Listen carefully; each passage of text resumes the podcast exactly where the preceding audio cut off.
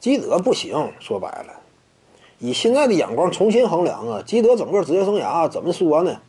率领球队闯进过总决赛，但是个人表现非常惨淡，没有什么进攻火力。像这种球员，要是是绝对核心的话，打到最顶尖舞台，你就稍显乏力呗。你没有什么进攻火力，主动进攻能力不强，对不对？你看看对面那个是，呃，科比布兰特呀、沙奎尔奥尼尔啊，以及后来的蒂姆邓肯，什么级别的火力，你这块完全对不上，那就不行呗。基德就是这样，打到总决赛。你看他那个得分表现，出手数比得分都多，效率非常低迷。至于说什么传控啊如何的，还是那句话，打到最高级别舞台，你就就该得分得分，你不要说比比划划的在那指挥交通了，没用，越直接越好，对不对？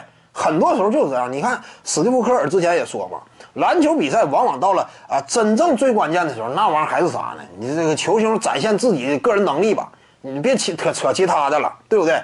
如果是斯蒂芬库里的话，挡拆之后出几回头吧，你别传了，那乱七八糟，对不对？很多情况是这样。你包括什么啊？G 六比赛，我赛前呢如何进行进攻战术的布置？扯那个没用。克莱汤普森指望他吧，对不对？指望克莱汤普森发挥吧，所有人看着他，等着他表演吧。